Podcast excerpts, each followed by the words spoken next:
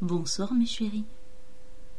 Un jour, oui, un jour, les gens sauront que j'avais raison et nous en reviendrons aux toilettes turques pour les femmes dans les WC publics.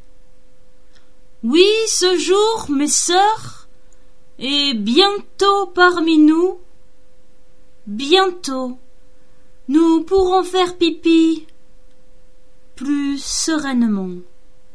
En vérité, je vous le dis, et je m'adresse à tous les hommes qui nous écoutent, aucune femme, je répète, aucune femme, zéro, nada, que dalle, jamais, rien, n'ira s'asseoir sur une cuvette dans un toilette public. Non, au lieu de ça, on va se contorsionner, on va relever la cuvette, on va essayer de faire pipi sans en mettre partout.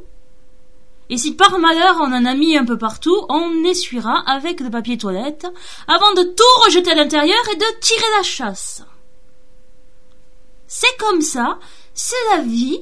On nous a appris à faire attention aux microbes et à toutes les maladies qu'on pourrait choper dans les toilettes publiques.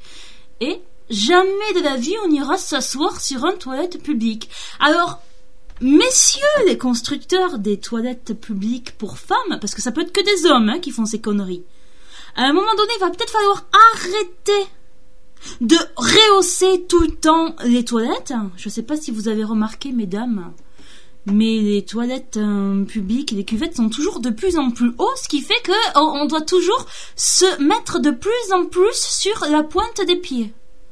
Ça devient une horreur.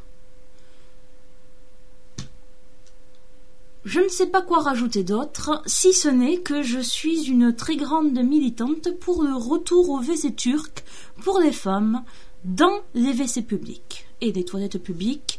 Et voilà. C'était l'affirmation du soir. Que dis-je L'affirmation de l'emmener? Vive les WC turcs